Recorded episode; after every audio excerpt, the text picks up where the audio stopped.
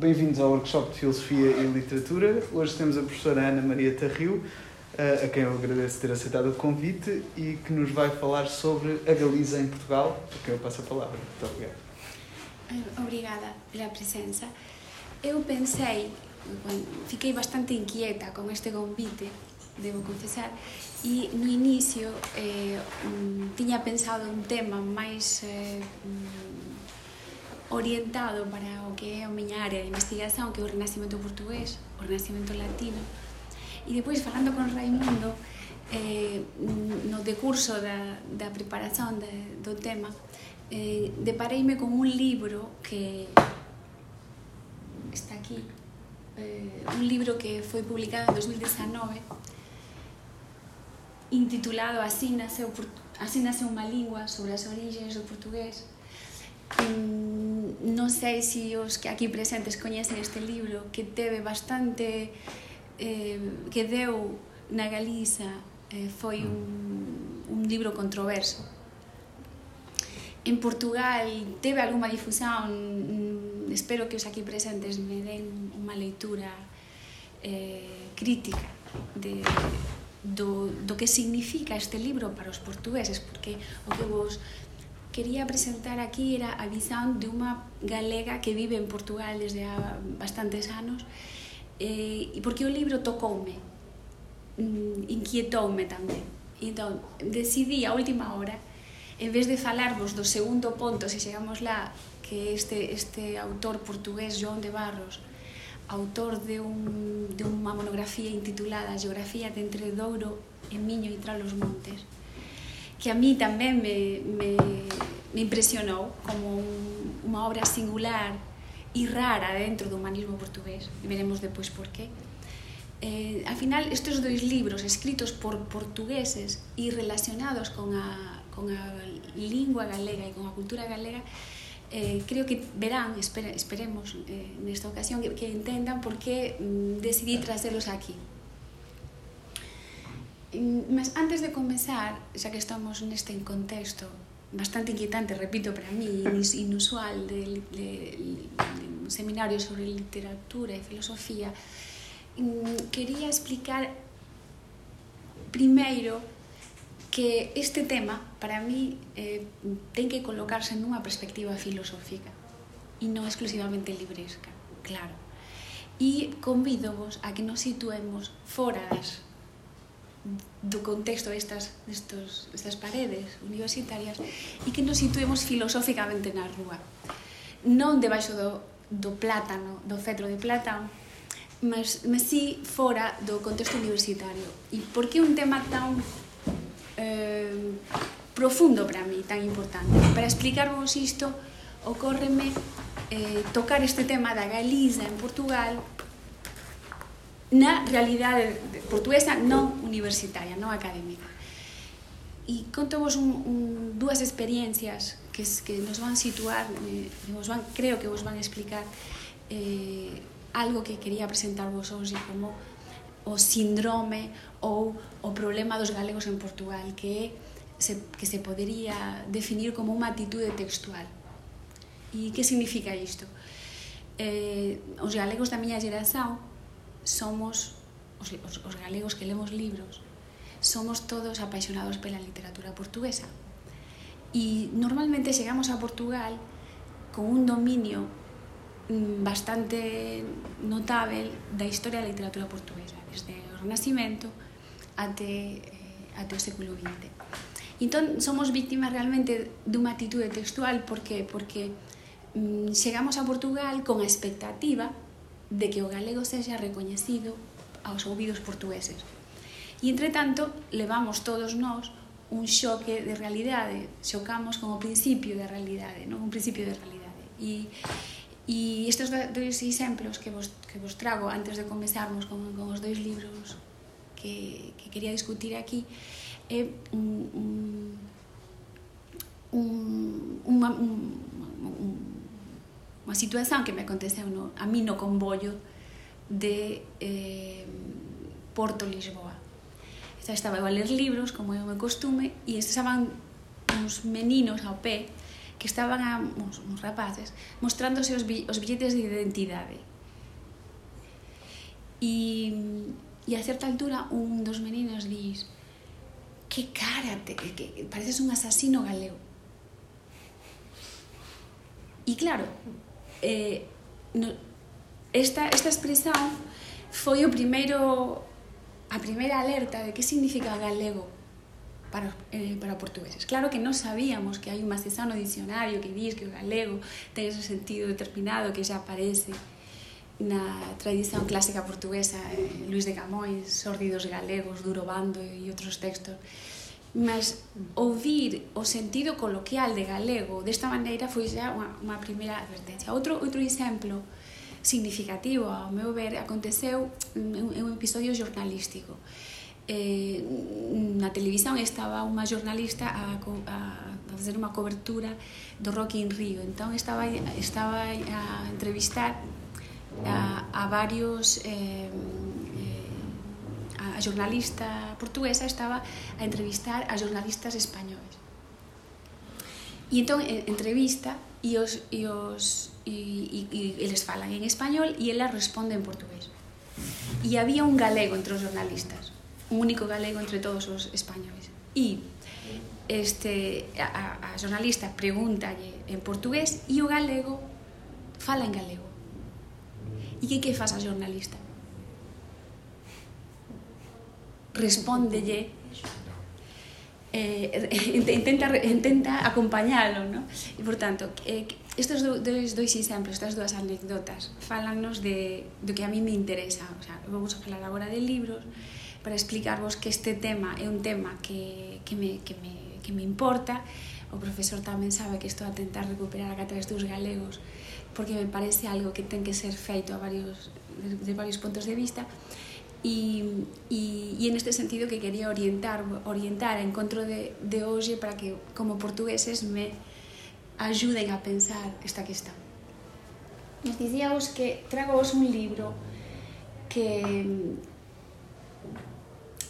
que propón o seguinte, a idea, recupera a idea de que até eh, concretamente a tradución de Cícero do libro dos oficios hasta até a, só a, en mil, por volta de 1430 e que do punto de vista dos textos, da historia dos textos, se pode falar en portugués.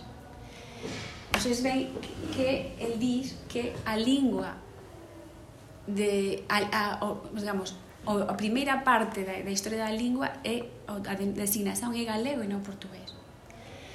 Eh, e outro aspecto eh, claro que eh, o meu, a miña perspectiva aquí, eu estaba á espera de encontrar por ventura aquí al, alguén de historia da lingua, por, da historia da lingua portuguesa, porque a perspectiva que, un, que vos trago aquí non é unha perspectiva lingüística.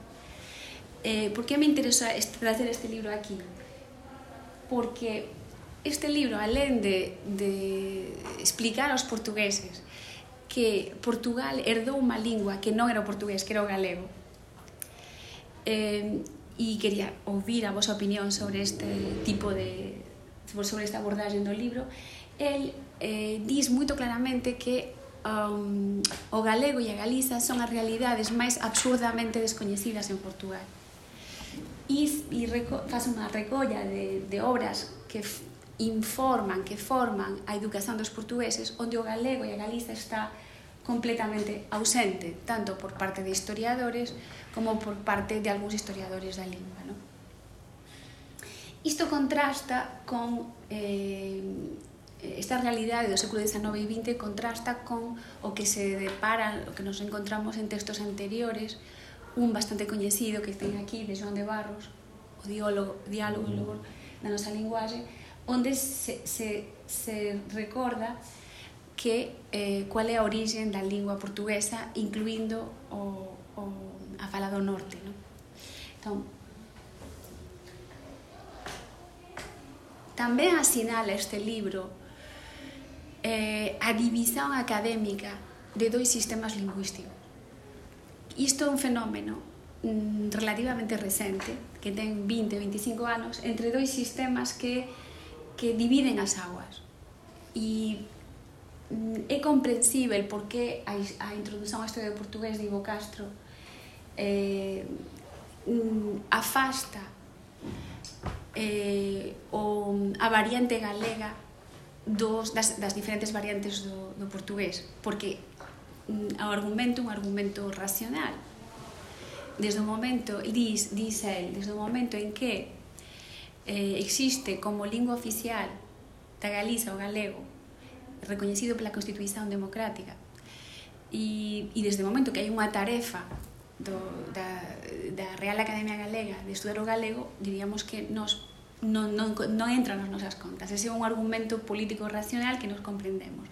Mas o facto é que a consecuencia desta división de aguas eh, resulta en, na realidade que nos galegos nos encontramos aquí, que o galego non, non existe aos nos ouvidos dos portugueses. Cando nos falamos galego, os, os portugueses máis amáveis eh, eh, entenden que nos que estamos a tentar destruir a lingua de Camões, entón algúns deles tentan falar en español para ser igualmente amáveis, respondendo a amabilidade. Por tanto, esta especie de, de diálogo de surdos que non ten ninguna má vontade de ningún dos, dos lados, aparece absurdo do punto de vista dos galegos parece absurdo, non sei, e abro esta, esta questão para os aquí presentes para que me ajuden a pensar. Eh, por tanto, eh, un dos aspectos incríveis do libro de Venancio é, é unha cita que vocês poden ler aquí. Eh, entende que que o que, est, que esta división de aguas eh, non é científica. Esta é a proposta do libro de, de e unha proposta rara, extraña, que a mí me inquietou porque o libro ten unha segunda parte mm, e outros aspectos de, da historia da lingua que son discutíveis e non quero, como digo, entrar aquí porque é un aspecto eu non sou historiadora da lingua, eh, son estudos clásicos e gostaría de que fose discutido por, por historiadores da lingua portuguesa con maior competencia. Non?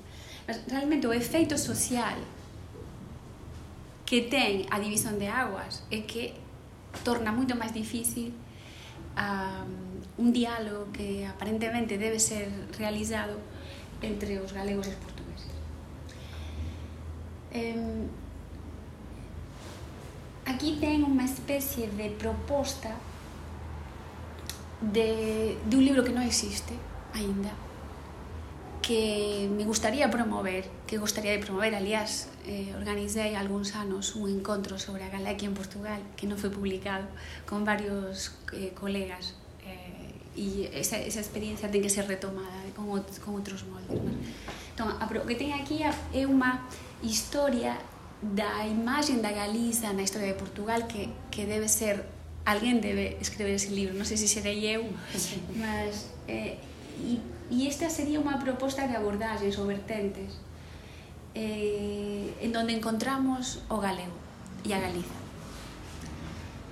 As, da primeira vertente falarei hoxe con este libro de Joan de Barros do que vos falei antes mas eh, existen outras si, si tiveren paciencia no fin voltamos a esta parte que é máis bastante complicada e pesada e entón, sendo así pasaría a este libro o que ten aquí é unha imaxe dun de un dos manuscritos da obra, porque a obra nunca foi impresa, esta obra eh, de, de Joan de Barros. Eh, é unha copia que se encontra aquí na Biblioteca Nacional e que eh, é unha versão da obra máis completa da versión que se conserva na Biblioteca Pública do Porto, onde hai varios manuscritos, hai cinco manuscritos da obra. Entón, por que me, me parece eh, un, unha obra extraña dentro do... Antes de máis, pasamos aquí. Por que, por que é unha obra atípica? Para comenzar, teño que explicarvos que este Joan de Barros é un secretario do rei Don Joan III e escreve un tratado así intitulado Geografía de Entre Douro e Miño e tras, tras los montes. Entón, é un, tra, un, un tratado extraño porque sitúa a región de origen do autor, que é entre Doiro e Miño, numa mm, entidade memorial que non é a Lusitania, que é a antiga Galaequia con capital en Braga. E un tratado que, longe de ser marginal, está escrito por un secretario regio, que teve a incumbencia previamente de mm, facer o registro dos cartorios do norte do reino. E chegou, seguiu, cruzou a fronteira e chegou a Santiago de Compostela e estudou os documentos portugueses do cartorio de Santiago de Compostela. E, portanto, é un, unha figura do, próxima do poder, moito próxima do poder, e é estrictamente contemporánea a o traballo o traballo de André de Resende sobre eh, a Lusitania. No, vos todos sabe, todos saben que que a que a proposta memorial que que vingou foi a proposta de André de Resende desde a partir dos Lusíadas até os e que esa memoria da Galequia é unha, unha memoria que non vingou.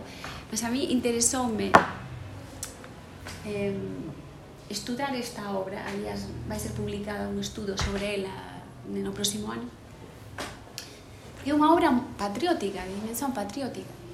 Pois ten aquí unha citación non, non somente nacemos para nós, mas para os amigos e para a patria onde nos criamos. Unha obra que critica a subalternización de Portugal da tratadística europea contemporánea. Mencionamos apenas un, un autor que el critica por, eh, omitir Portugal. E unha obra que batalla contra, contra mito unificador da península defendido pelos castellanos nesta época que é o neogoticismo.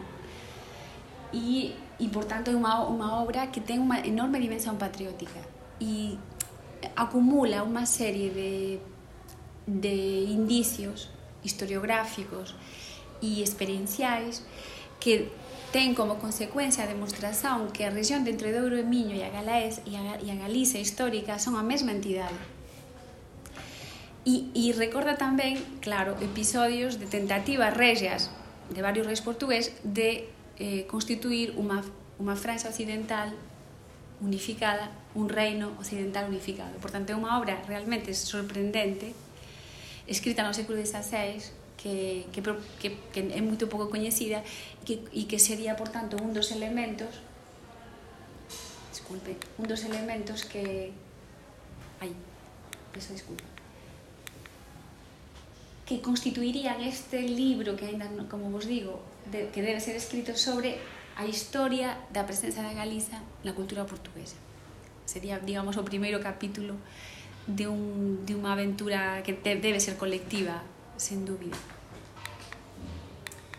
Eh,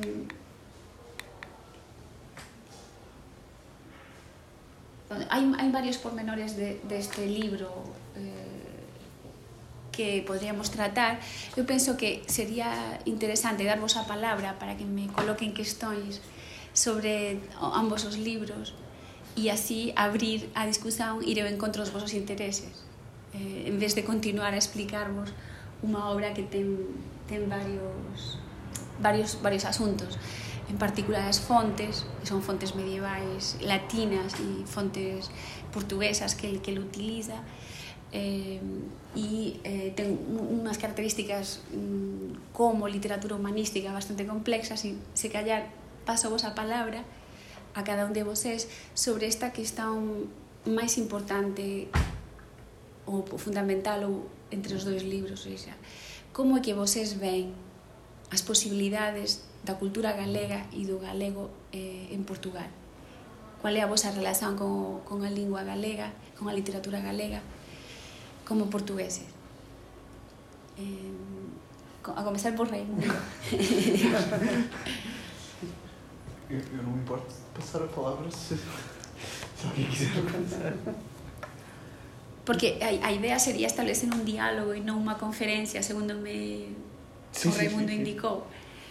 Mas, eu, mas eu também não me importo de começar, mas, mas talvez começasse introduzindo um elemento que, que, do qual não, a professora não falou, mas que me, que me parece quase, quer dizer, é, é vizinho disto tudo, que é o mirandês, que acaba por ser, pelo menos eu, eu, não sei se isto sou a única pessoa a ter esta sensação, mas é, se, se o galego é um meio termo entre, entre o português e o castelhano, o mirandês é um meio termo entre o português e o, e o galego. É um, um pouco assim, ou seja, por causa de, de semelhanças fonéticas e coisas, coisas deste género, é um pouco a sensação que eu, que eu muitas vezes tenho. E, minha, e, e, o que eu gostava de perguntar era se de alguma maneira o, o mirandês. Porque parece-me que talvez uma, um, olhar para o mirandês de uma forma um bocadinho diferente daquela que se olha hoje em dia em Portugal, que não, é, não, não tem um papel culturalmente muito relevante, apesar de haver uma tentativa, se isso poderia de alguma maneira ajudar a também repensar um bocado esta relação com, com a Galiza. Bom, hai unha resposta, digamos, lingüística -huh. que, que o mirandés é de un ramo románico diferente do galego okay. e do portugués, que ten que ver con, o, con un ramo de un historia. Ah, ah, mas, mas do punto de vista da, da historia das linguas é, un, é, unha, é unha historia diferente. Mas do, do punto de vista da, da, da populación portuguesa eh, está claro, xa non é a primeira vez pues, que cando se fala do caso galego os portugueses lembrase do mirandés pues, de unha forma solidaria só so, so que o galego coloca problemas máis complexos porque, porque eu eh, titulei a esta intervención a máquina do tempo? Porque os, o, o, gal, eh, o libro de Venancio mostra que ah, a, a, a unión lingüística do galego e do portugués. Uh -huh. o mirandés ten, tengo, ten, pues ten outra raíz. E, e as nosas un, un, un aspecto que, que interesa frisar é que a, a nosa fala ten estruturalmente do punto de vista da, da lingüística unhas afinidades tais que son poden ser que son poden ser un problema. Aliás, vocês saben que existe na Galiza unha discusión lingüística mm, desgastante entre os defensores de unha aproximación do, ortográfica do galego ao portugués, que son os reintegracionistas ou lusistas, que son variantes diferentes, e os, os aqueles que rexeitan eh, a aproximación do portugués ortográfica e insiste nunha solución galega independente do portugués, que é, é a solución que eh, é a, a denominada oficial. Eh, e, portanto, hai un, eh, digamos, a división de aguas do que vos falei antes en, en do, entre dois estruturas eh, académicas que estudan as dúas linguas que acontecen nos últimos anos ten que ver do lado portugués tamén con esta eh, ou este problema que existe na Galiza con, este, con estas discusións fratricidas entre os galegos que facen con que naturalmente algúns lingüistas gale, eh, portugueses digan que son son problemas que digamos comprometen comprometen a, a, o diálogo entre o galego e o portugués. Mas, mas o caso de Mirandés é, é diferente. Obrigado. É diferente. Então, quem, quem tem alguma pergunta ou curiosidade? Eu posso dar seguimento às questões. Uh, boa noite. Boa tarde. Um, agradeço desde já a sua comunicação. Uh, para mim teve, teve grande interesse porque eu tenho. Uh, eu vindo da área da história, portanto, não, não estando tão dentro da linguística e muito menos dentro da linguística histórica, apesar de tudo, um, estou algo familiarizado com a experiência basca e com a experiência catalã que em relação à meseta castelhano e que envolvem também muito estas políticas linguísticas que vêm desde, eh, desde muito cedo. Um, e a sua intervenção suscitou algumas dúvidas e algumas questões que gostaria de, de, de colocar. Um, é verdade que, do ponto de vista histórico e historiográfico, nós temos dado muito pouca atenção à presença da Galiza em Portugal. Eu diria que não se passa necessariamente o mesmo, ao contrário. A presença de Portugal na Galiza tem vindo a ser bastante trabalhada desde o das relíquias de Almiras e, e toda essa dinâmica medieval até ao Renascimento galego e tudo mais. Um, e eu atribuo muito isto a uma certa vocação que esta entidade política e histórico-geográfica que nós chamamos o Condado Portugalense, por exemplo, no, uh, na Idade Média, tinha para com a expansão a norte. Portanto, o, o, o principal objetivo militar e político uh, neste período era essencialmente a integração galega, não necessariamente a expansão para a área política muçulmana. Um, e passando um pouco para o século XVI, uh, e aqui é que surgem as minhas dúvidas. Uh, sendo João de Barros um, um, indivíduo tão próximo do poder, ainda para mais do poder de João III, eu sei até que teve uma, uma capitania falhada no Brasil, portanto era alguém que estava, não só estava envolvido nas políticas culturais aqui uh, na Península Ibérica, mas também em todo o Império. Um, o facto de João de Barros intitular o seu próprio livro ou, ou fazer a distinção do seu próprio livro entre Espanha e Portugal, para mim já é bastante relevante. Porque... Vamos voltar a ver o, o, o, o manuscrito. Porque, é... exato, exato. Neste período é comum utilizar-se a expressão Espanha englobando também Portugal. E parece-me que essa distinção é, denota já de si uma certa tendência para a excepcionalidade uh, que se procura estabelecer. E a minha dúvida é se esta aproximação de João de Barros à Galiza à herança e à, e à memória galega, em especial nesta região, que é a sua pátria, no sentido mais clássico do termo.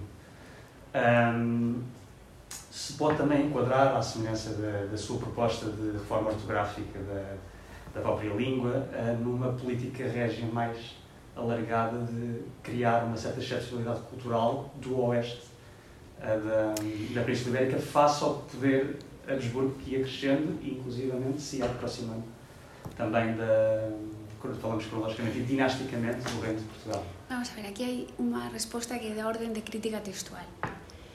Eh, porque esta, este manuscrito é unha variante que supón unha refacción, unha, unha, unha modificación sustancial do prime, dos primeiros manuscritos do grupo do Porto, que son cinco, en que eh, os voses aquí ven este título, Libro das Antigüidades e Cousas Notáveis de Tredouro e Miño. Este título é o título posterior. O primeiro título era Geografía de Entredouro e Miño e Tralos Montes. Esta versión manuscrita supón aditamentos ya que, que corresponde xa aos inicios do século XVII, porque a copia é posterior. A obra foi, eh, de acordo con o primeiro título, e este tamén, eh, organizada a mediados do século desas seis mas esta copia esta é a copia que eu que escollí porque é a última e era unha copia da Biblioteca Nacional mas existen outras máis antigas que corresponden máis ao espírito do autor.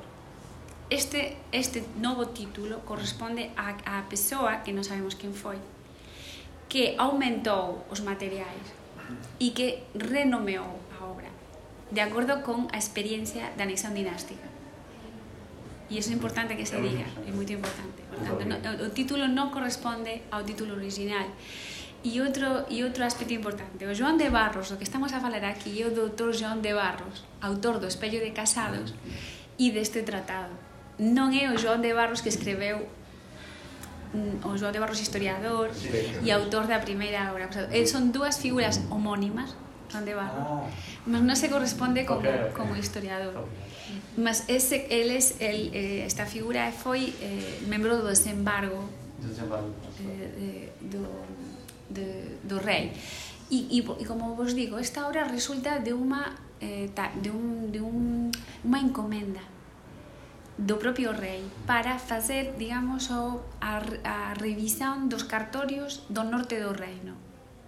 E entón, el, ao facer a revisión e a recolla dos, dos, dos manuscritos do norte do reino, eh, eh, digamos que fundamentou a súa experiencia, porque isto é argumento, outro argumento que a obra introduz, a experiencia da fala, e dis, a fala dentro do Ouro e Miño é igual a fala da Galiza, está a fala no meados do século XVI. Mm. E el dis, realmente, as persoas falan a mesma lingua no século XVI. E há tamén coincidencias de orden historiográfico, recordan a Galaequia como entidade, como provincia romana, as experiencias historiográficas da provincia romana e, e recolle tamén a mm, bibliografía medieval os, os libros medievais que tratan da provincia da Galaequia antes da fundación da nacionalidade antes, da, antes da, do propio contado portucalense por tanto, a perspectiva de Joan de Barros é unha perspectiva de recuperar a memoria de unha unidade que se tiña fracturado con o condado portucalense. Mas esa, esa recuperación anticuaria e libresca, parte da experiencia da lingua. Iso me parece algo notável. Un documento do século XVI que non é coñecido nen na Galiza nen en Portugal, porque esta obra non, non, non foi aínda estudada. E que, e que, e que pode, a meu ver, pode ou debe inserirse nunha historia da presenza da Galiza e do galego en Portugal.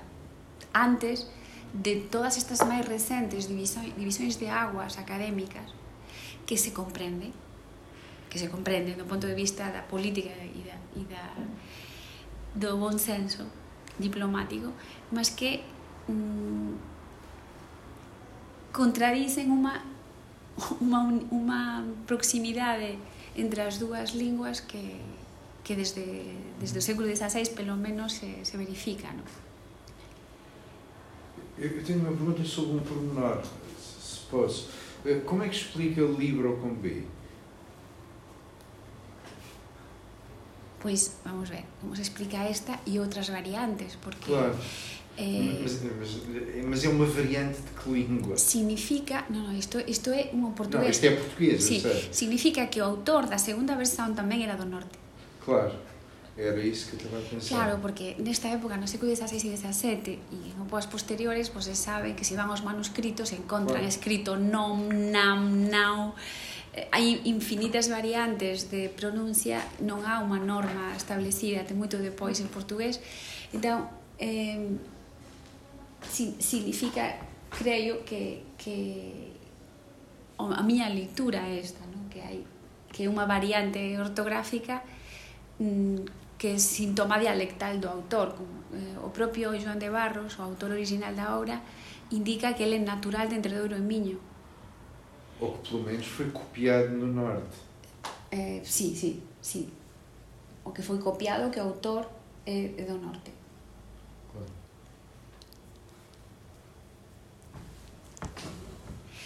eu pensaba que o libro de Venancio iba a ser o máis... Eh, podemos voltar atrás.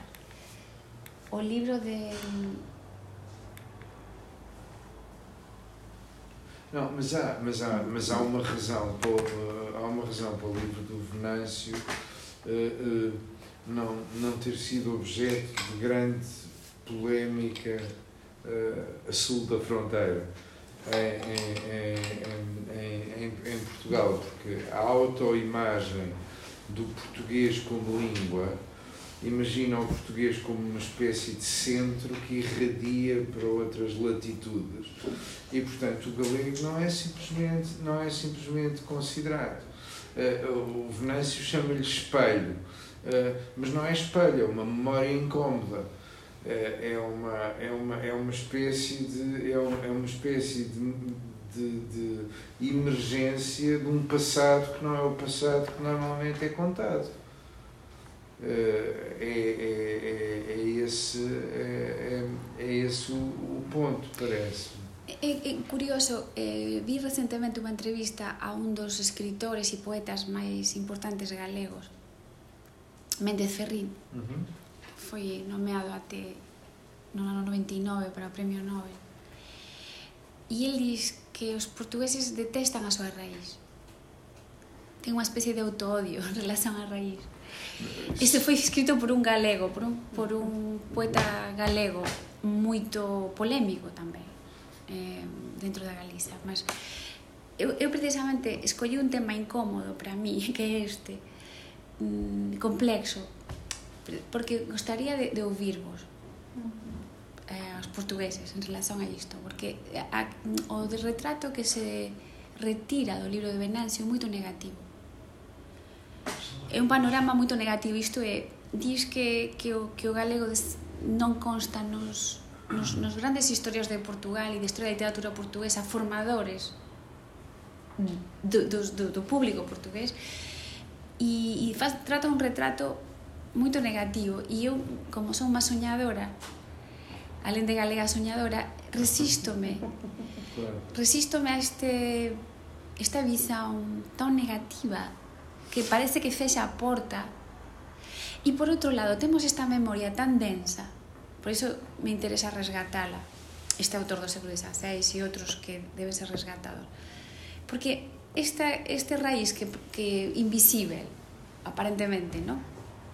No, non aparentemente, constatável, na historiografía portuguesa do século XX e XXI, está por todo lado. Nunca está, está constantemente a aparecer desde que se separaron as aguas na época de, do Condado de Portugal mas, até hoxe isto é, é, pareceme algo mas, mas então deixe-me dar uma explicação sociológica contemporânea é que o único encontro que os portugueses têm com o galego é com uma língua que, aliás, não conseguem ler e que lhes explica o que é a antepassada da sua própria língua, a saber, a língua que foi escrita a poesia lírica medieval. Eh, nenhum português de 15 anos consegue ler uma cantiga de amor ou, ou mesmo uma cantiga de amigo uh, uh, uh, de, modo, de modo corrente. E explicam-lhes que a razão que não se consegue ler é porque aquilo é um estádio anterior de qualquer coisa e uma pessoa pensa logo a seguir que o estádio anterior ficou enterrado, está morto e enterrado e não existe. E, portanto, a ideia de haver uma, uma, uma, uma, uma, uma realidade contemporânea que os lembra de uma coisa que uh, eles achavam que já estava morta é extraordinariamente incómoda. Quando se pensa nisso, há pouca gente que pensa nisso. Mas, está a ver? Mas a questão é a seguinte. Eh, a lingua medieval das cantigas é unha lingua depurada, sobre todo as cantillas de amigos. Claro, mas... E mesmo para os galegos claro. contemporáneos eh, está afastado eh, oh, do, da realidade mas o, o galego que se fala eh, hoxe na Galiza, os poetas, a literatura galega con certeza. eh, eh, a miña e, proposta de, para vos, para vos ouvir sería a seguinte penso que bastaba promover unhas liñas de, de presenza do galego na, na educación primaria e secundaria dos portugueses explicando que a lingua galega non é só as, as, as cantigas galego-portuguesas son cantigas medievais, mas a lingua galega permaneceu desde o século desde a, desde a Escola de Trovadores do Conde de Barcelos no século XIV até hoxe permaneceu como unha lingua viva que ten características propias mas está viva. E a, e a, e a dificuldade eh, eh, de entendimento entre as dúas linguas é mínima. Está viva tambén para os portugueses? Perdão? Se está viva também está viva porque non, porque non se conta, porque non aparece, non, porque non existe. E porquê? Justamente porque porque hai este este separación de aguas eh, que foi decidida por razóns, razóns que, que se entenden mas que tal vez poder, poderá eh, con, contrariarse con, con unhas intervenções diferentes a part... eu realmente creo que, que, que e, apostaría niso que sería importante introducir máis información na, na educación dos portugueses sobre o, sobre o galego. Esa sería eh, un camiño se, se, se, é uma, é uma língua se o português é uma língua de acordo com o Fernando Venâncio, se o português é uma língua que é uma língua que abarca o galego, ou, ou, ou se o galego deu origem ao, ao, ao português, parece-me que parece-me que uh, parece que não, não, não há grandes razões, não há grandes razões, portanto, pelo menos para, para o português comum não há grandes razões sobre qual, qual é realmente a origem da língua. É uma questão que não se põe porque não vale a pena pôr. Só se põe momentos de nacionalismos e, e de, de, alguns radicalismos, acho eu. Hum, não estou a entender, desculpe. Portanto, uh, a língua galega, a língua portuguesa, não percebo. Uh, era uma, faz, faz, faz parte de uma pergunta para si, se faz favor quer dizer-me porque que, porque, porque que é levantar esta questão do galego e do português. Uhum. É claro, não, não, estou, não estou a defender que a pessoa comum tem razão, nada disso, mas nem, nem, estou, nem estou a desmerecer da, da relação que existe entre os portugueses e os galegos, mas a questão da língua ser. Talvez isto seja pessoal, a questão da língua ser, ser, ser portuguesa ou galega é, tem um interesse, tem um interesse factual, mas não tem, não tem um interesse político, como teria tido para João Barros ou para, hum. ou para o Fernando Venâncio, não sei, ou para um, um, poeta, um poeta galego, um poeta galego, não sei se gostaria de ser lido em português, gostaria de ser lido em português, será que gostaria mais de ser lido em inglês? No, a, o, o, ponto, o ponto de vista se, se, é, é diferente. O ponto de vista que eu vos coloquei no inicio é que a, a, Mm, é que a realidade galega, a literatura galega e a lingua galega é a realidade máis absurdamente descoñecida en Portugal. Ah. Eh, o, ide, o, o lógico e natural sería que os, que os escritores galegos se lesen en, en galego en Portugal. No, no, no sentido de, no, no como se como se leen os, o literatura angolana ou se lê a literatura brasileira. Ah. No, no se trata, se lê muito. Que non se lê, non se lê moito, mas, de, mas de, dentro do, do do, do espazo da, do, da literatura porque hai outros espazos que se, que se poden pensar. Mas mm, a, o ponto de vista é o ponto de vista dos galegos que non somos en, ouvidos. Nem nin, nin, portugueses, nem, nem espanhóis, é eh, eso, eso, é, eso, é outro, eso é outro tema. Mas isto, isto, isto é unha questão, eh, digamos, dice, de, de, de que, que, que me parece pensável, sobre todo con portugueses, e esta cuestión da atitude textual e do, e do principio de realidade que temos os galegos. Non? E, e creio que non é tan difícil promover un coñecimento maior da literatura galega en Portugal. Como, como, faço pergunta como qualquer língua, como qualquer língua, ou é só relativamente ao galego e Portugal? O galego e Portugal só, ou do galego para, para, para o grego, para o italiano, para o francês?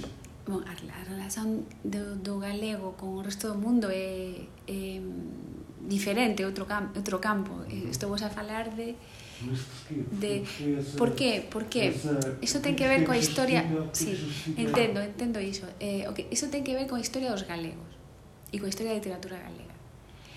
Eh, o a historia da literatura galega ten un, un momento, un período de esplendor galego-portugués e depois saben que desde o século XIV até o século XIX o galego non ten eh, escrita, non ten, non ten cultivo escrito e é... Eh, Mas é unha língua oficial, non? Eh, é unha lingua oficial desde os anos dos, 75. Eh, mas, mas até o 75 é unha lingua que non existe mm, como lingua oficial, é, unha, é a lingua mayoritaria da populación galega desde, desde a época medieval até o século XX, mas non ten cultivo escrito, até, só a partir do século XIX. Entón, entón que, que, Sempre que, intención, entón, eh, non, A, eh, intención.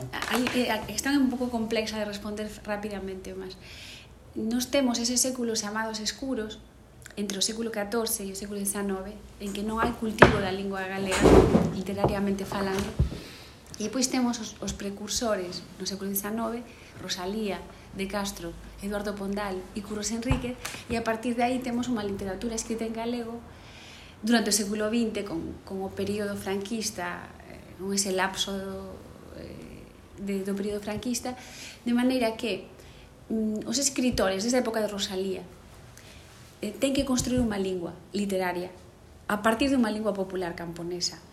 E hai un traballo que ten que ser feito de diferentes orde de, de, de, do punto de vista lexical e do, do punto de vista do cultivo literario da lingua eh, eh, que eh, é un traballo lexicográfico e, e lingüístico que os que os escritores mm, emprenden de diferentes maneiras. Unha das maneiras é non ignorar o que a variante galego-portuguesa desenvolveu durante todos eses séculos escuros. Iso significa que os, que os escritores galegos sexan oficialistas ou reintegracionistas, porque o tema ortográfico é un tema con, moito desgastante e eu non quería tocalo aquí. Eh, todos os escritores galegos ten o portugués como o principal modelo de lingua culta. Ou seja, a relación dos, dos galegos cos portugueses non é a mesma dos poetas eh, galegos, por exemplo, como os poetas, poetas ingleses ou os poetas franceses. Claro que todos, todos os poetas, os escritores alimentanse do, do que les entende da literatura do mundo.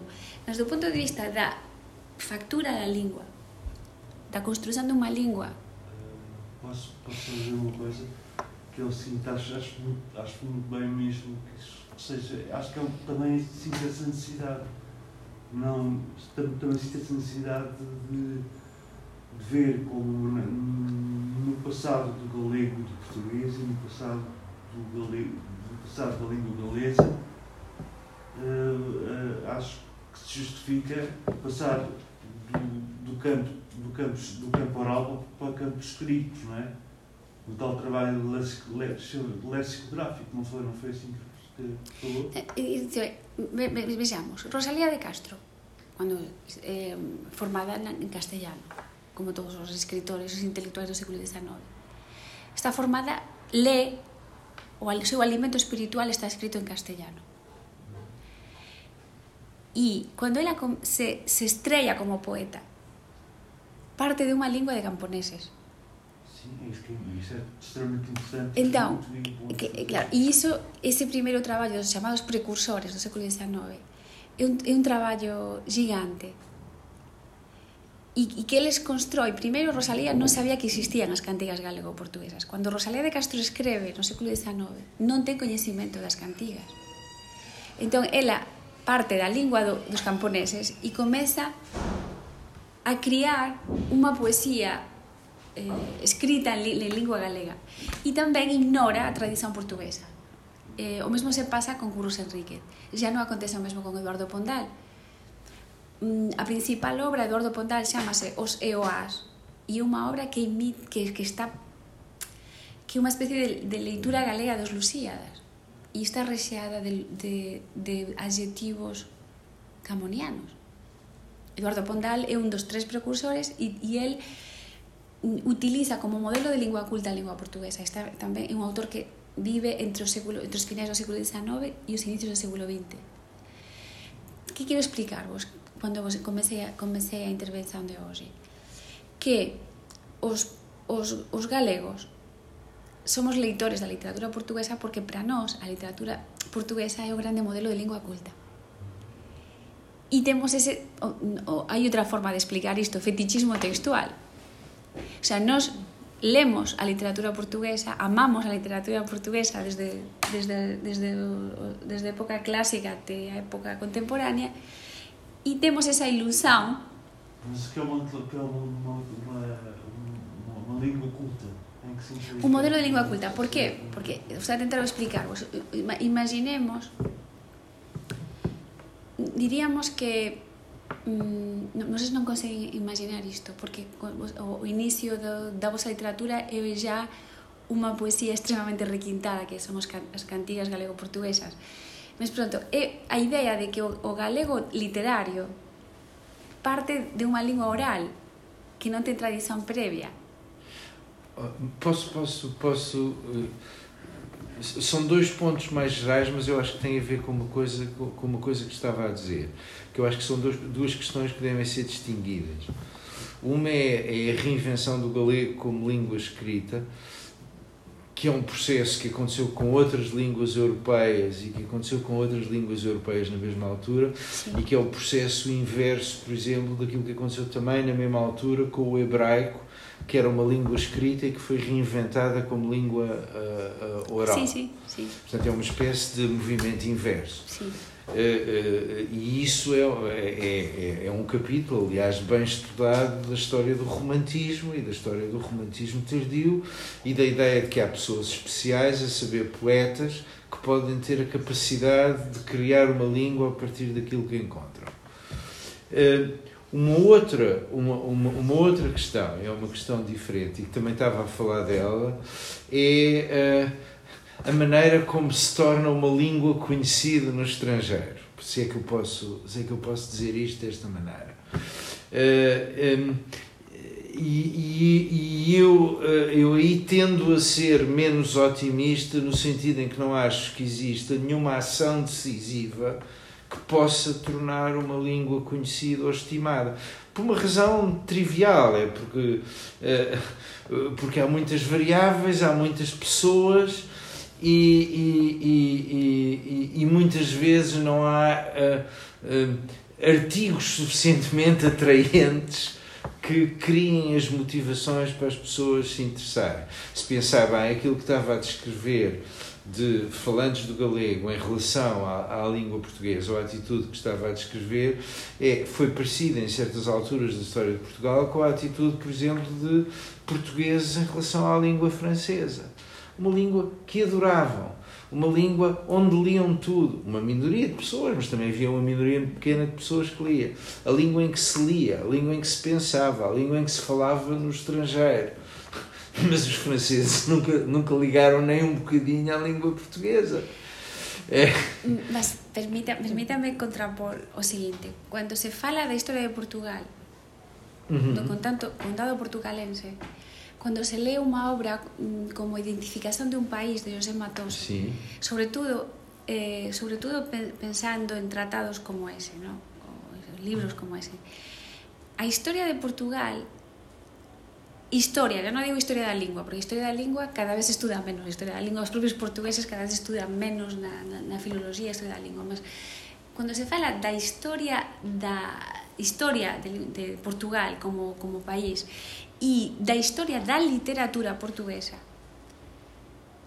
non, non é comparável con este exemplo de França porque eh, o nacimento de Portugal conta, pode contarse nun sentido mm, diríamos oitocentista, non? O pai Afonso Enríquez, o fundador do, do, do país que no sentido bíblico, ¿no? que semea un pequeno condado que será chamado a ser o imperio, ¿no? na tradición eh, da lenda de Eurique, do milagro de Eurique. Pode contarse con este, este sentido lendario mm, dos pais fundadores.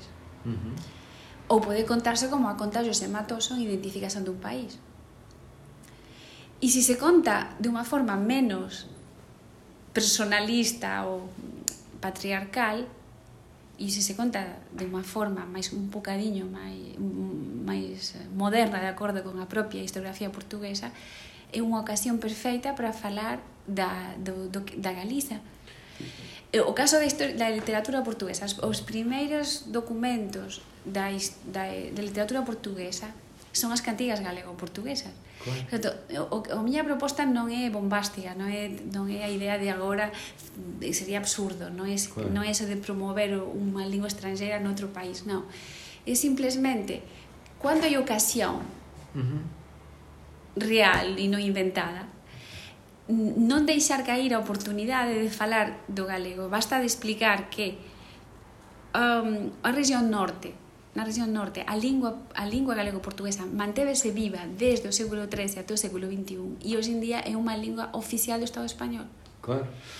En ese sentido, son pequenas intervencións non tan difíceis de inserir na educación dos portugueses que permita que cando cruzan a fronteira, porque van de viaxen ou, ou cando se encontran con un libro ou con un galego, que uh -huh. teñan unha actitude mental menos omissa. Claro. É, é nesse sentido oh, oh, que oh, o seu argumento, na forma menos bombástica, tem completa razão de ser. Eu, eu, eu, estou convencido, mas o que, o, que, o que é intelectualmente interessante é tentar perceber uh, uh, porque é que isso não acontece geralmente, uh, geralmente em Portugal. Uma explicação plausível, a que eu estava a aludir há bocadinho, é que tudo o que os portugueses sabem da língua galega lhes é apresentado como uma é espécie de paleoestado da língua portuguesa uh, uh, que desapareceu.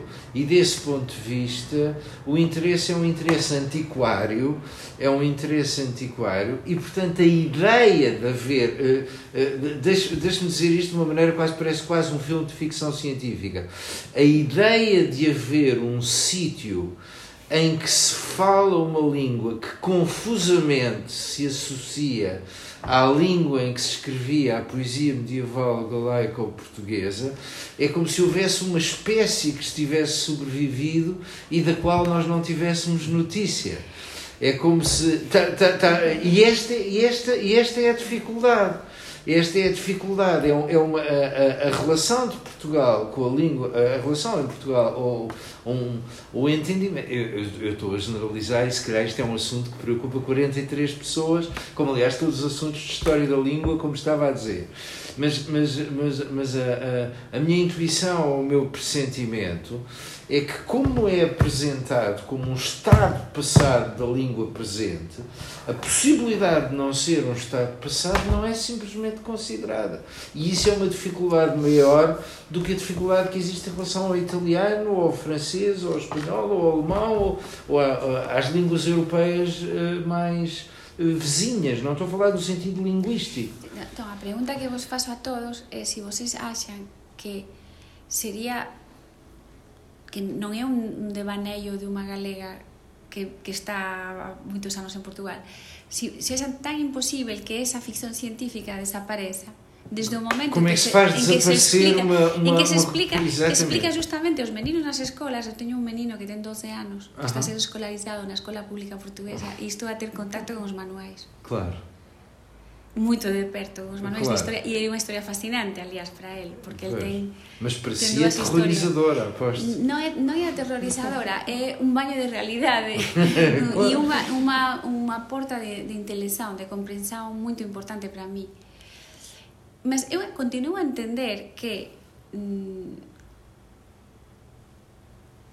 hum, fazendo umas intervenções nos manuais de escola primária e secundária destes, destes tipo en que, en que se desfasa a ficción científica e dice, non, non, nesa región existe hoxe en día unha variante de lingua propia que o galego, que é unha lingua oficial e que está íntimamente ten a mesma raíz que o portugués. Non é tan, non vexo que sexa tan imposible, non sei se iso a ser un, demasiado soñadora no, no, e quería ouvirvos Eu eh, não creio que seja um, um devaneio de uma galega em Portugal, pelo contrário. Imagina que, acrescentando um pouco aquilo que o, que o professor Miguel também dizia, hum,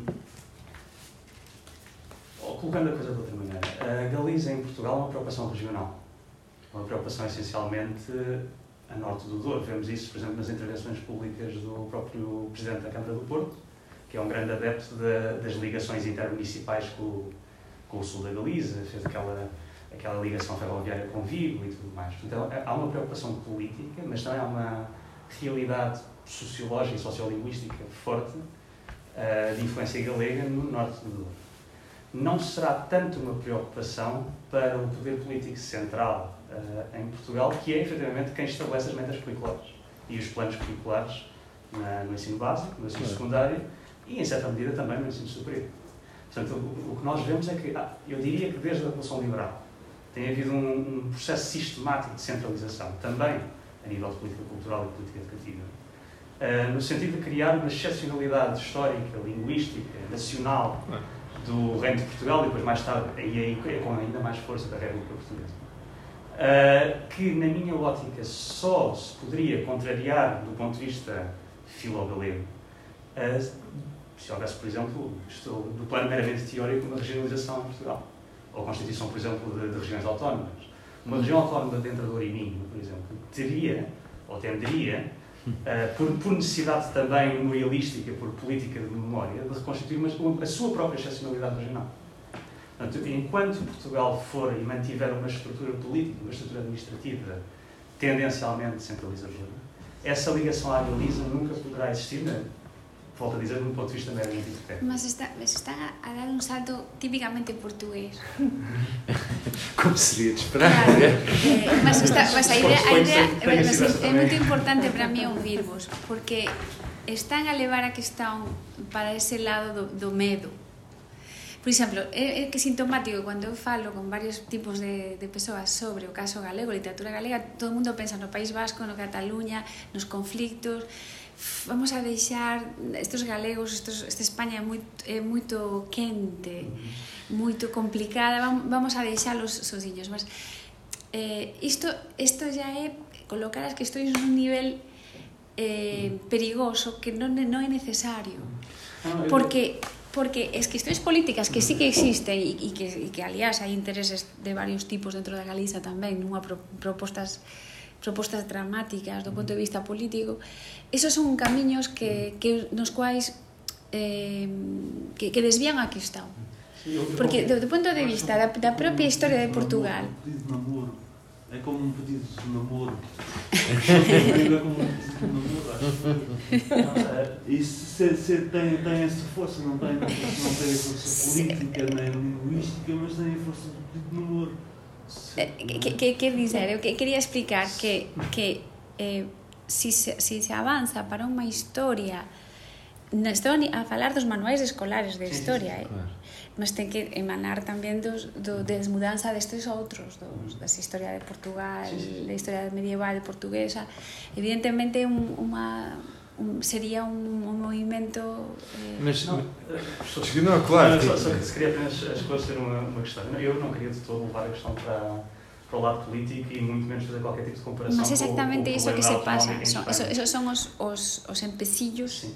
Eh, sim, que sim, são evidentes, o- não nos estou a recusar. é que no caso português, ao contrário do, do caso espanhol, do Estado espanhol, em que houve, de alguma maneira, uma certa devolução para as regiões autónomas de, de alguma política educativa de algum estabelecimento de metas curriculares. Em Portugal isso não é uma realidade. Portanto, eh, um aluno que vive uh, e que estuda em Viana do Castelo, um aluno que vive e estuda em Faro, tem a expectativa de estudar os mesmos temas da mesma maneira. Portanto, há uma tendência para, a nível pedagógico, uma uniformização. Uh, dito desse, desse, desse modo, podemos levar a questão para um, para um universo mais sociolinguístico, que, de facto, uh, na cultura de fronteira entre Portugal e a Galiza, uh, poderá o galego estar presente na realidade cotidiana das pessoas, inclusive dos alunos, hum. mas do ponto de vista de uma certa elite que produz essa normatização, é, essa não é uma preocupação de todo. As preocupações são outras.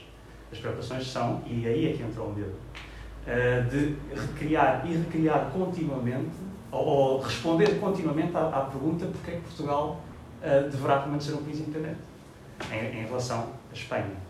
E essa tem sido uma política consistente, quer à direita, quer à esquerda, quer ao centro, de todos uh, os ministérios da educação uh, em Portugal, do, lado, do ponto de vista do ensino da história. Do, o ensino da história tem sido de alguma maneira instrumentalizado também para esse. Mas também desde esse ponto de vista é um, muito útil não esquecer o caso galego. Sí, sí, sí, Extremamente útil porque permite explicar, aliás isto é un argumento non, non tive tempo de mostrarvos, desde o século XVI a Galiza funciona como olla que, que, que lle pasa a unha lingua e a unha cultura cando non ten autonomía política. Por tanto, Pelo contrario, a, a memoria da Galiza pode funcionar políticamente como unha especie de, de, de vivo, viva demostración do que teria acontecido con Portugal sí. si, si, estivese, si tiveses, non estivese existido restauración. Por tanto, pareceme útil o caso da Galiza, mesmo para os máis nacionalistas, os máis, os máis eh, ciosos da, da cultura portuguesa, nos, nos diferentes sentidos, isto é moito problemático. Mas pronto, quero dizer que, que, se, que, que ese argumento pode dar, dar, darse a volta. Sí, sí, sen, sen Aliás, um, nós poderíamos até um, transladar o problema galego para o problema do, do árabe no Algarve Alândalos, porque, na verdade, o que se passou aí, o próprio José Matoso explica. O professor José Matoso estabelece um ponto de vista meramente simbólico, a fundação de Portugal, a partir do momento em que se constitui uh, uh, uma realidade histórico-geográfica perene com a conquista do, do sul de, do que é hoje o território português. E nesse sentido, subentende-se também que o, o, reino de Portugal tem três matrizes, num certo sentido.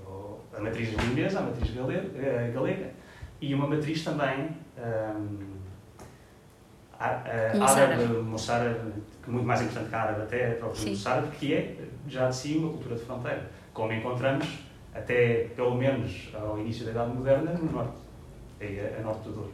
Até esta, esta dinâmica de fronteira, quer a norte, quer a sul, quer a leste, acaba por, por ameaçar também uma certa consolidação do Estado Central, feita muito através da própria literatura e da, do ensino, do, da memória. Eu, eu, eu recordo-me, por exemplo, logo a seguir à restauração da independência, eu, ou melhor, navegando um pouco para águas que me são mais próximas, eu estou essencialmente do século XVIII, portanto, tudo. Eh, esta questão do, do início da, da, ehm, da, língua portuguesa, para mim, está muito distante do, do meu dia a dia, mas levando, por exemplo, para a questão da ilustração, a, presença e as traduções de, Ferro em, em, Portugal são muito tardias. Portanto, não, não tem o mesmo interesse que tem, por exemplo, a ilustração a galega. A, a ilustração, não, ia dizer até basca. Ah, já basca. A, a, a própria relação falando em redes socio-intelectuais, a nível das traduções, a nível da circulação em academias, a nível da proximidade até e da correspondência, a Galiza está completamente fora dos horizontes de, intelectuais, dos horizontes de uma certa elite cultural portuguesa, uh, ainda no século XVIII. No século XVIII acontece eh, e te, tal vez a explicación posa, ter, posa ser de orden lingüístico porque aparecen tratados que higienizan a lingua portuguesa mm. dos feces sí, sí. das feces galegas e populares mm. por tanto, o galego entra numa no conjunto de elementos populares que a, que, que a norma portuguesa ten que eliminar mm. e aparece unha serie de tratados no século XVIII onde esta é a condición de todo o que ten que ver coa Galiza. Por tanto, é un período bastante eh, particular da, da tratadística lingüística portuguesa. Paulo, eu, eu também queria, eu queria só um bocadinho.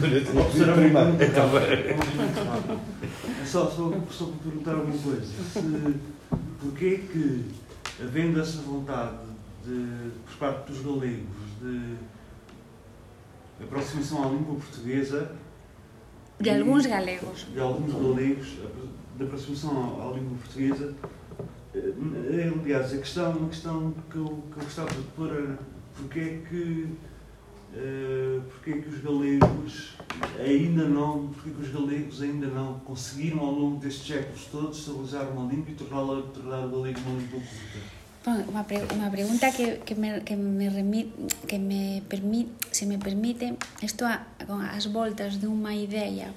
Mesmo antes de que a Xunta de Galiza nos devolva o financiamento e nos dé un leitor de galego no próximo ano que estaba, creo que faz falta un curso libre de Historia da Literatura Galega na Facultade de Letras. Eh, eh, porque, porque, ah, porque mm, mm van entender rapidamente, non rapidamente, mas demoran algún tempo. E é difícil para mí facer unha síntese dese curso, mas será importante que vocês entendan que eh, unha lingua camponesa ten moitas palabras para indicar os tipos de terra particularmente propios para os carballos ou para outro tipo de árbores ou para determinado tipo de cultivos ten moitas palabras, como ten a lingua galega ainda hoxe, para os diferentes tipos de correntes de agua. Ou, repito, de, de, terri, de, de terreo, como nos falamos, de terreo agrícola.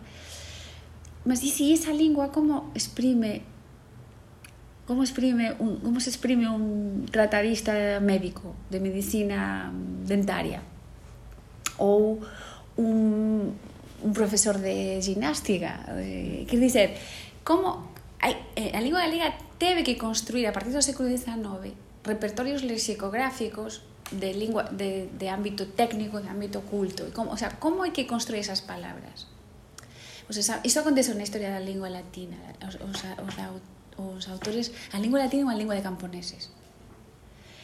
E autores como Cícero, sobre todo, tiveron, tiñan, tiñan detrás de sí a tradición grega, con unha lingua filosófica, pois vocês saben iso e os, e os autores latinos tiveron que traballar con os recursos patrimoniais romanos para eh, transformar as palabras de, de camponeses na, nunha lingua filosófica para traducir os autores Platón e dos autores gregos.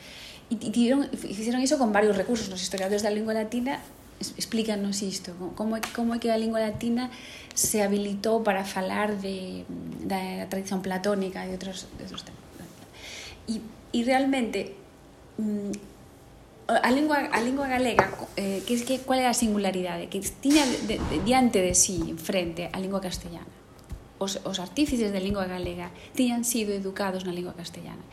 Entón, cual foi a tendencia desde o século XIX até o século XX até, durante todo o século XX claro, cando se trataba del léxico urbano o léxico técnico a, a, aproveitar os recursos do castellano. Só que iso debilita a singularidade do galego. Sobre todo tendo en conta que son linguas románicas moito próximas.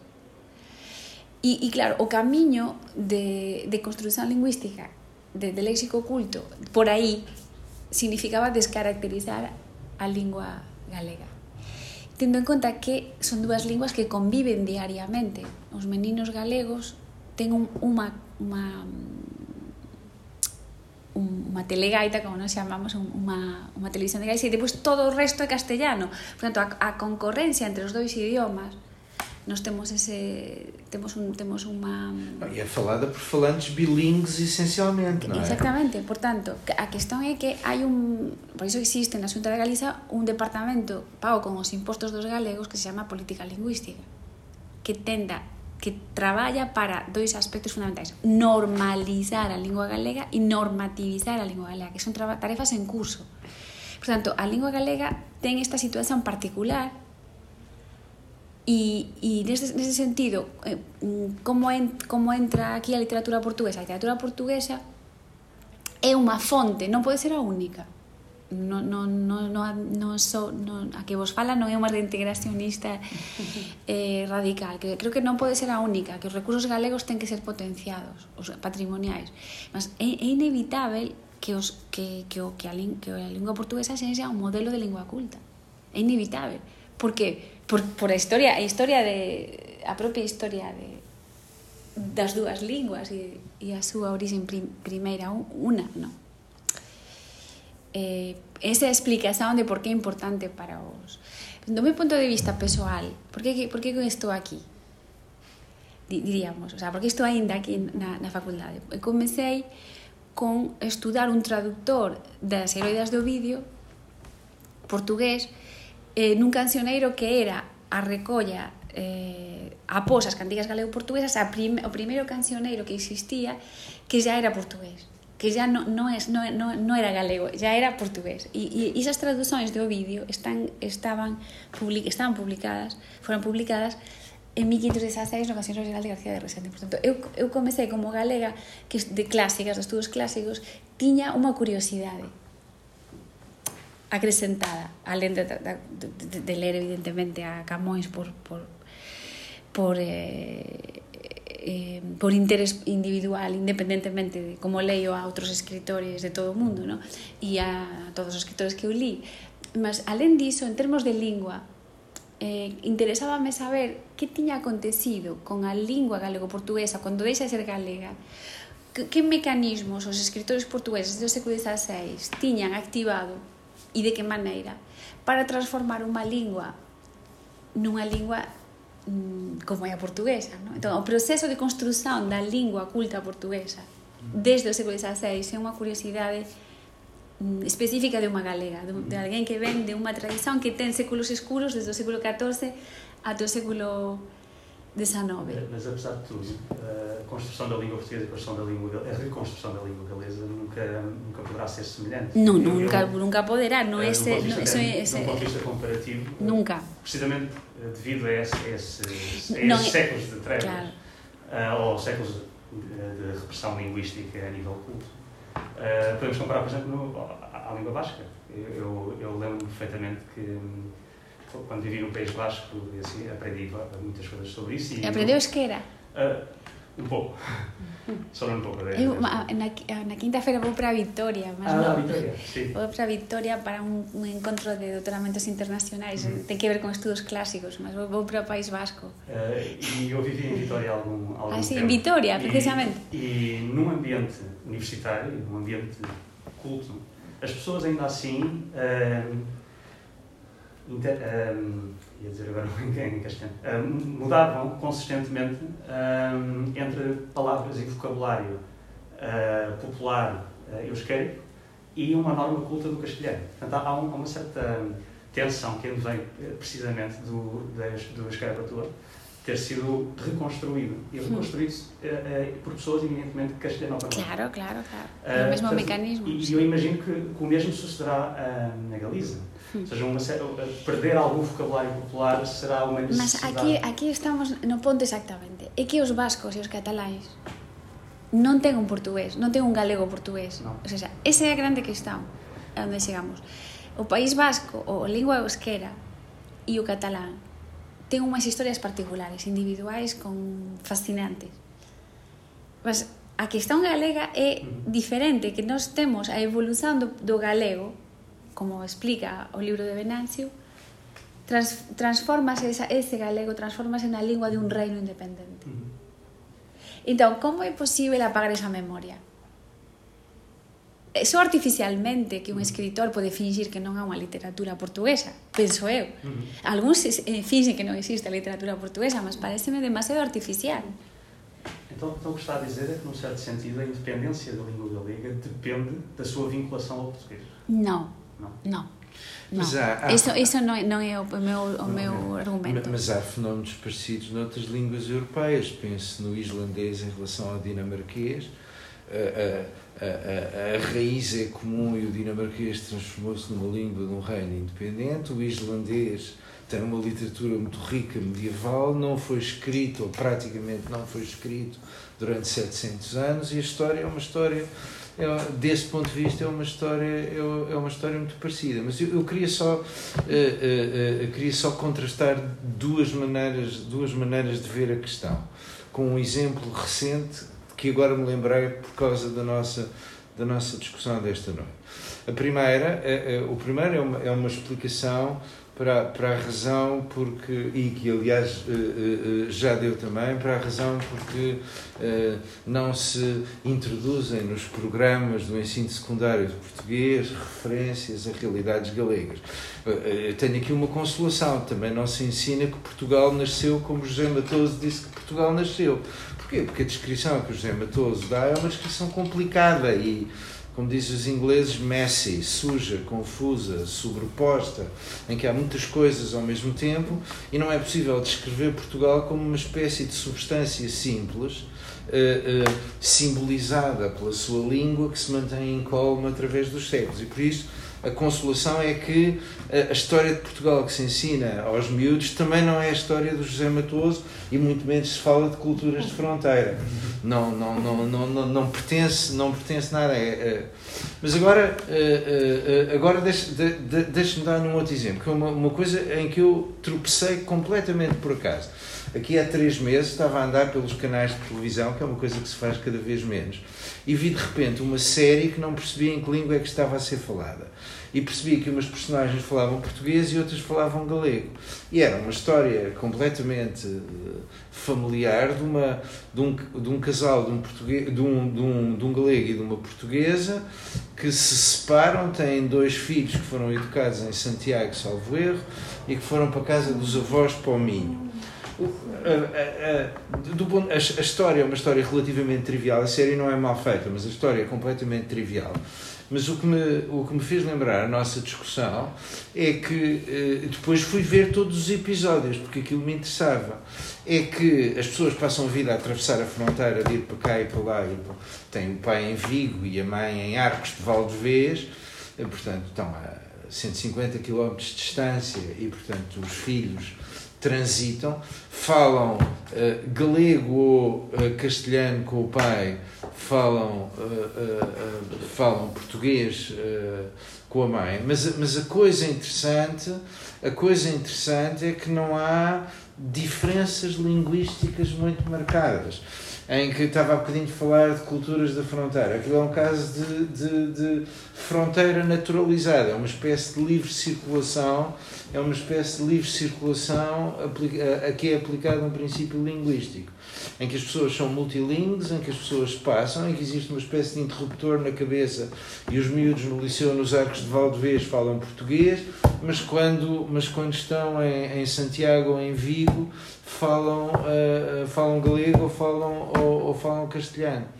E isto é interessante porque uh, descreve uma realidade linguística que não corresponde a uma substância simples, que não diz chegamos a Portugal, há uma influência atmosférica, começamos a falar a língua de Camões.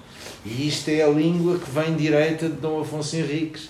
A mãe seria leonesa, mas isso não interessa. Uh, uh, uh, está a ver? E, e, dá uma, uma descrição que eu acho que é uma descrição interessante da maneira como línguas convivem e os falantes de uma língua, e também, aliás, os, o, quer os falantes bilíngues, quer os falantes de cada uma destas línguas, percebem que a realidade é mais, é mais complicada. Uh, está a ver? Que... Agradeço muito que tenha dito isso sobre o Chama-se ah. Voltar a Casa, salvo erro, a série, o que é uma ideia extraordinária, porque eles voltam aos arcos de Valdevez onde nunca tinham vivido. O título deve ser uma contribuição portuguesa, eu acho.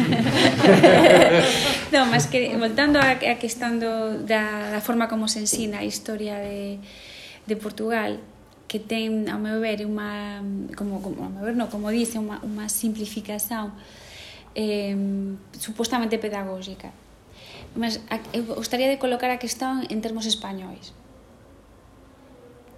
Evidentemente, a historia de España ensínase, con, e penso, presumo que as historias de todos os países da Europa eh, son moito de, mm, demasiado mm, defici, o sea, demasiado dependentes do punto de vista do século XIX. Claro. E iso non é unha fatalidade e non, deberá, non debería ser, no caso español, continúas a contar a historia del mío Cid e, da, e da, do pai fundador e, e eu non, non coloco vos a questón de que, de que isto debería mudar.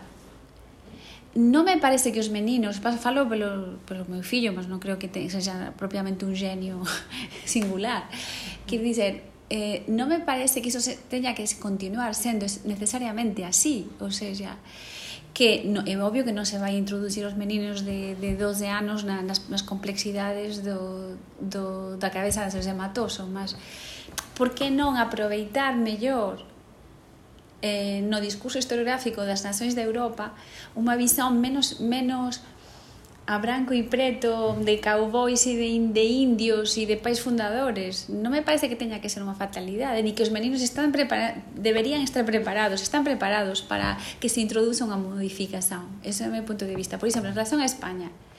Vocês saben que o, o caso catalán significou ma mágoa, dor, sufrimento mm, vidas, vidas truncadas mm, guerra entre os españois eh, eu xa ouvi amigos andaluces a, a querer queimar cataláns pouco menos que, que significa iso? isto é unha falla de educación Por, porque a idade media é unha idade onde hai varios reinos hai varias linguas por que que non se por que que os castellanos, os andaluces non ten outra sensibilidade en relación ás culturas e as necesidades culturais des, dos outros territorios porque non foron educados de, eh, para tal. E eu non creo que os meninos estexan incapacitados de entender os reinos medievais de outra maneira. Non acredito niso, non, non aceito iso, non, non, non creo que están preparados para moito máis do que lle están a dar. Por tanto, non é só un caso portugués. Agora estou, a, digamos, a facer unha reflexión máis abrangente sobre o, o, a distancia visal, sobre a, a distancia visal que há entre a historiografía máis recente. E os manuais de historia que, que, que dicen as mesmas linearidades infantís, máis infantís que os propios meninos, en certa medida, a, a luz da historiografía moderna, os historiadores do século XIX, que son magníficos escritores, eu acho que Oliveira Martín son magníficos escritores, mas os coñecimentos que eles tiñan da historia medieval, vocês saben que, que isto era un mai... por causa da falta de documentos e, e de... teña unha visão propia do século XIX e nos non temos que estar dependentes da, da visão do século XIX non, non me parece que iso seja eu acho que, que a influencia do, desta história acho que a influência da história é, é sentida dessa, é sentida dessa maneira em que uh, desde Portugal se Portugal é parecido com, com, com, com, com, com o Basco ou assim se é parecido com o Galegos eu acho, eu acho que to, todos os miúdos todos os miúdos seguem e adultos também seguem modelos, seguem comportamentos que copiam e que imitam Portanto, a nível da história, se não é a história do José Montoso, então qual é? A história castelhana? Não, deve ser, acho, preendo que será a história castelhana, não é? A história castelhana é que faz os manuais dos miúdos, que os miúdos estudam na Galiza, ou não? Não. neste momento na Galiza, neste momento na Galiza, neste momento na Galiza hai como como disciplinas obrigatorias cadeiras de lingua e literatura galegas. E entón, e depois ten a lingua e literatura na área de español. Tanto, o problema non está nos galegos neste, neste sentido historiográfico, non está nos galegos, nen nos cataláns, nen nos vascos. O problema está nos restantes meninos, que, que, que, que deberían ter unha educación de historia de España, a propia historia de España debe, debería ter sido ya os, os historiadores de castellanos, estou a pensar, por exemplo, en Álvarez, uh -huh eh, Mater Dolorosa, historia de España, non sei se coñece, sí, sí. unha obra magnífica. Álvarez Junco. Exactamente, Álvarez Junco, que é un historiador de Madrid que, que, que fez a construción de, de, de, de estudou sobre o século XIX e para mí un autor maravilloso sí, sí. que dizer, a historiografía española já fez un salto de tigre já, já, e, e pronto, mas continúa os manuais escolares continúan a ignorar e isto non me, no, e volto a repetir non me parece que deba continuar así E, e, que, e por que trascendente? Porque se si, si todos os españois teñen unha educación historiográfica un pouco menos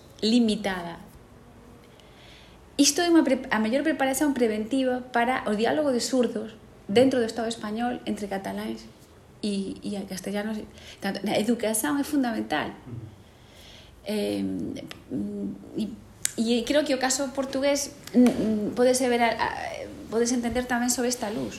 O sea, que non, non pode continuar a haber ese abismo entre a historiografía máis recente e a, e a educação. Eu não creio que seja uma questão de historiografia recente ou, ou passada, porque se recuarmos muito no, século, no século XX, encontramos até um geógrafo, Alan de Ribeira, falar de, das continuidades estruturais entre Portugal e o território uh, espanhol, e da monarquia hispânica. Um, eu acho que o problema é que a nível dos planos curriculares, por exemplo, eles não são desenvolvidos por historiadores eh, integrados nessas correntes historiográficas mais recentes, são essencialmente desenvolvidos por professores, professores esses que tiveram toda uma educação eh, ainda pior do que aquela que existe hoje, no, no sentido de, dessa, uh, dessa incompreensão do passado, porque uh, esta ideia, a meu ver, muito nefasta de todo o passado contemporâneo faz com que as pessoas uhum. sejam incapazes uhum. de olhar para o reino de Leão, de olhar para um reino de Navarra, para olhar para um reino de Aragão, ou seja, uh, fora da lente do Estado-nação. O Estado-nação é imperial. Uhum. E o Estado-nação é imperial precisamente desde o século XIX até agora. Esse esforço de, de renovação tem vindo a ser feito, mas ainda não chegou uh, a essas instâncias. Uh, por um lado, por um certo desinteresse também da, da parte dos historiadores nessas matérias, na matéria da, da pedagogia, por, da pedagogia a esses níveis por outro também por, uma, por um óbvio político que é evidente, que não, não existe interesse para já em sair desse quadro mental que ainda Mas é um quadro mental perigoso. Sim. Penso, não só em Portugal, sino em toda a Europa. Não? Já agora, se, se, se me permite, parece-me que há outra simplificação parecida, parecida quer dizer, que, que se, acaba por estar relacionada com estas, que é, que é sobre, sobre a integração na, na monarquia hispânica. Porque também sobre isso há uma ideia, ainda que, tem vindo a ser desconstruída, mas ainda uma simplificação que consiste em dizer uma coisa do tipo: existia Portugal, Portugal foi conquistado por, por, por Espanha, vá, e, e depois em, em 1640 voltou a ser independente. E esta ideia, e esta ideia contribui para uma imagem. Isto é, dizer, obviamente isto não, não é o caso, não, não há conquista nenhuma, mas, esta, mas precisamente esta imagem torna mais difícil, parece-me, a relação com a Galiza, precisamente porque a Galiza faz parte de Espanha, a Galiza faz parte desta coisa que quer conquistar Portugal e Portugal não se deixa conquistar. E portanto parece-me. Mas aquí estamos outra vez. España eh, constituída na Constituición Democrática. non é tan difícil, non? A Constitución Democrática ten eh, recoñecidas como linguas oficiais o, o galego, o castellano, o, o vasco e o catalán. E por, e por tanto, esa é unha parte da historia, a porta da, da restauración, mas, mas que dizer, falta coñecimento básico da historia de España tamén. Mm. Sim, mas exatamente, ou seja, mas o que eu digo é precisamente indo ao encontro desta ideia de que é preciso talvez ensinar história de uma maneira um bocadinho menos, ou pelo menos procurar que a opinião pública seja, seja um bocadinho mais complexificada, um, parece-me como um bom exemplo, que depois acaba por ter uma série de ramificações na forma como os portugueses pensam em Espanha, e Espanha aí inclui, inclui Galiza, diz respeito precisamente este, ao período de 1540, eh, portanto, a dinastia filipina.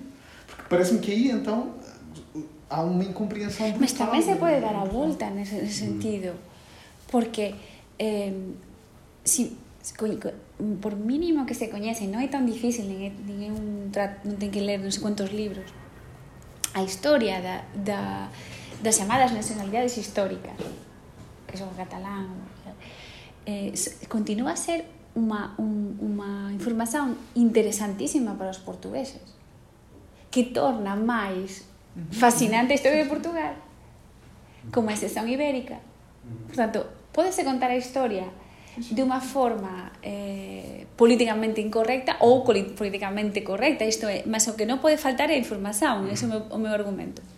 O non debería faltar a información. eu sinto que nós a história depende dos portugueses. A história non depende da política, é? A história non pode depender Non, é imposible, non, é imposible non, vamos a, a historia de Galiza é, é incomprensível sen política. O sea, os que vos estou a contar, porque é que desistiu de existir unha lingua literaria, porque porque a Galiza non, foi unha Galiza. A história que se vai falar non era a história de, non era a história de Galiza, a história a história de José Matoso. Non, non conheço, non sei parece non sei qual é, qual é a historia do Matoso. Chama-se Identificación de un país, é un tratado que eu, un, bueno, tratado, un libro que eu li há moitos anos e que me pareceu muito importante para os galegos. Deveríamos ler todos os galegos. Por isso, por isso eu digo que a história de José Matoso deve estar sujeita à política, ou deve, deve ter contato, deve ter contaminado, deve estar contaminado com a política de uma maneira muito menos, muito menos tocante, não é? A história é uma ciência, está, está, está, está a responder por si própria, por critérios científicos e não por critérios políticos. Sim, ou, sim. Ou exactamente, exactamente, exactamente. Sí, Sí, mas, mas a proposta que, que, vos, que vos quería por así a todos é esta realidade absurdamente descoñecida que o galego eu creo que podería mudarse non tan, de forma tan difícil sen tocar nesas sensibilidades coñecéndoas, porque tamén é verdade que non se pode propor isto sen coñecer todas as sensibilidades que eu já estaba a espera, porque já estou há dos anos en Portugal. Entón, todas as sensibilidades ten que ser, ser, ser tedas en conta. Mas é, é posible facer esa intervención evitando ese, esas, esas leituras de, de perigo, ni vermello, tinti, eh, a restauração, tinti, os, o sea, não, eu, eu, eu, eu, creio, eu creio sim, mas não, não é fácil. Eu, até imagino que o maior problema do galego nesta, nesta questão que estamos a discutir é a proximidade ao português. Porque se fosse uma língua mais distante, não haveria tão, tanto problema em, em discuti-la. Porque eu creio que a cultura portuguesa, em geral, tem um sentido de propriedade, da sua de propriedade autoral dos seus próprios autores e da sua própria literatura, que faz com que, por exemplo, um Gil Vicente, que faz parte do cânon castelhano, ou Francisco de Sá de Miranda. Ou Francisco de Sá de Miranda, que fazem todos parte do cânon castelhano e estão a nível universitário estudar até mais em Espanha do que em Portugal. Sim, isso é verdade. Não, não existe na, na opinião pública portuguesa uma grande reação ao facto de alguns autores uh, portugueses terem escrito também em castelhano porque, uh, apesar de tudo, politicamente uh, já está muito mais uhum. alheio daquilo que é a realidade portuguesa. Eu creio que, por exemplo, uma identificação muito evidente das origens do português no galego faria com que o português, de alguma maneira, se subalternizasse em relação a essa língua matriz. E eu creio que, de, de um ponto de vista da opinião popular, essa nunca seria uma, uma, uma posição muito favorável à intervenção, ao reforço do, do ensino da, da, língua, da língua galega em Portugal e do reconhecimento de que, é, de, de que mas, a, mas, a língua galega mas, mas, joga esse papel. Mas, vamos ver, eu não, não estou a aspirar, coisa que não me parece pensável que, que, o lingua, que o galego seja estudado macizamente en Portugal, non, mm. non, non ten sentido para mí. Non, o que se aspira é que cando, cando os galegos o sea, que se, que se coñeza que o galego é unha lingua oficial primeiro que, mm. que non, non, non é do dominio público que es que, que, que esa lingua esa variante se tornou unha lingua oficial é coñecimento mm. e que e que nos falamos unha variante do portugués. Mm. Máis nada, o sea, máis do que iso sería sería mas, o, o que é realmente sorprendente xocante, inconfort, moito pouco confortável e verificar depois de tantos anos que que o cada vez menos os, os, os portugueses ten, ten sensibilidade en relación ao galego. E a proposta que vos colocaba, se vos parece unha fatalidade ou se vos parece tan delirante propor unha introdución de, infor, de información eh, dentro do, da educação dos portugueses. Que vos parece? Eu acho interessante. Eu vou dar minha perspectiva porque eu não sou portuguesa, sou brasileira, né? Mas enfim, eu vim estudar aqui pós-doutoramento no Centro de Estudos Comparatistas e eu achei muito interessante a sua a perspectiva né, que você trouxe. É, eu estava vendo aqui a lista né, do workshop né, de filosofia e literatura, porque meu trabalho é uma intersecção entre literatura e cinema, só que literatura e cinema brasileiros, né? Então eu achei muito interessante a sua perspectiva né, do galego, né? Porque o contato que eu tive, por exemplo, na, na, minha, no meu, na minha escola, né? Tudo, eu aprendi muito sobre a história de Portugal, sobre a literatura portuguesa. E o contato que eu tive com o galego foi justamente do trovadorismo, das cantigas de amigo, do, do galego português. Então, realmente foi uma língua que foi acabando, é, acabou sendo deixada de lado, né? E, e tem essa origem, né? Na, justamente na história de Portugal, tem todas essas referências, né? É, mas infelizmente tem isso, né? Eu, eu já lecionei, né? Língua e linguagem no Brasil também. E a gente sabe que a língua é algo vivo, né? E às vezes a gente tem, uh, por questões históricas ou até por questões assim, às vezes fica a história dos vencedores, né? A história que permanece, né? Acaba sendo dos vencedores. Infelizmente, algumas línguas vão sendo deixadas de lado e, e as variantes linguísticas são muito importantes, né? Então, o que eu até é, sugeriria para você tem um, um museu no Brasil maravilhoso para quem gosta dessas questões, que chama o Museu da Língua Portuguesa, e ele traz todas essas origens, né, as diferenças entre o, o enfim, do, fala sobre o galego também, sobre o, o, português falado no Brasil, o português de Portugal, traz sí. essas diferenças. O que, o, que, ah. o que chama atenção é isso, uh -huh. que, que a historia, a historia da, os historiadores sí. da língua portuguesa desde, os, desde portanto, estas, estas datas estamos a falar de 20, 30 anos decidiron uh -huh. sí. non existen, o sea, nós non tratamos a variante do galego. Eh. E iso é unha má noticia. Sí. Unha pésima noticia para os galegos eh, Porque está nas origens né, de Portugal. Eh, sim. sim. E se os, se os historiadores da língua apagan o galego é un recuo terrible en relación, por exemplo, a Rodríguez Lapa, a Lile Sintra, que, que continúa a considerar o galego como, un, como unha variante importante para a cultura portuguesa acho que é mais ou menos consensual entre nós que não é um, um delírio de uma galega. Não, não imagina. Mais. É muito importante esse resgate que você traz, porque senão, né? Pronto, eu, eu, então vocês consideram, concluindo, que que sería interesante promover un, un seminario, un curso libre sobre literatura galega na Facultade de Letras. Sí, literatura e cultura. Literatura e cultura, sí. Até pra gente Porque eu teño autores, teño ese, ese plano inclusive facer unha especie de ensaio antes de, de chamar un profesor de, de un leitor, o sea, un licenciado en galego, eh, promover un, un curso de, de literatura galega antes da chegada do leitor no próximo ano. Entón, xa fican convidados para aparecer en algunhas sesións eh, e, e sobretudo trazer os escritores galegos á Faculdade de Letras é, até ah, os autores contemporâneos, né? Porque a gente ainda tem essa visão mais antiga, né? Da, da literatura. Por isso, a presença dos escritores, Sim. dos poetas, dos romancistas galegos aquí en Lisboa, porque na Universidade do Miño eh, e do Porto os galegos están máis presentes, aliás, hai, hai proxectos, o se sabe, entre as universidades de Santiago e de Vigo e a Universidade do Miño entón o meu plano é trazer ese tipo de, de actividades para Lisboa Parece bastante ideia. Muito obrigado, professora. Obrigada. Muito obrigada pela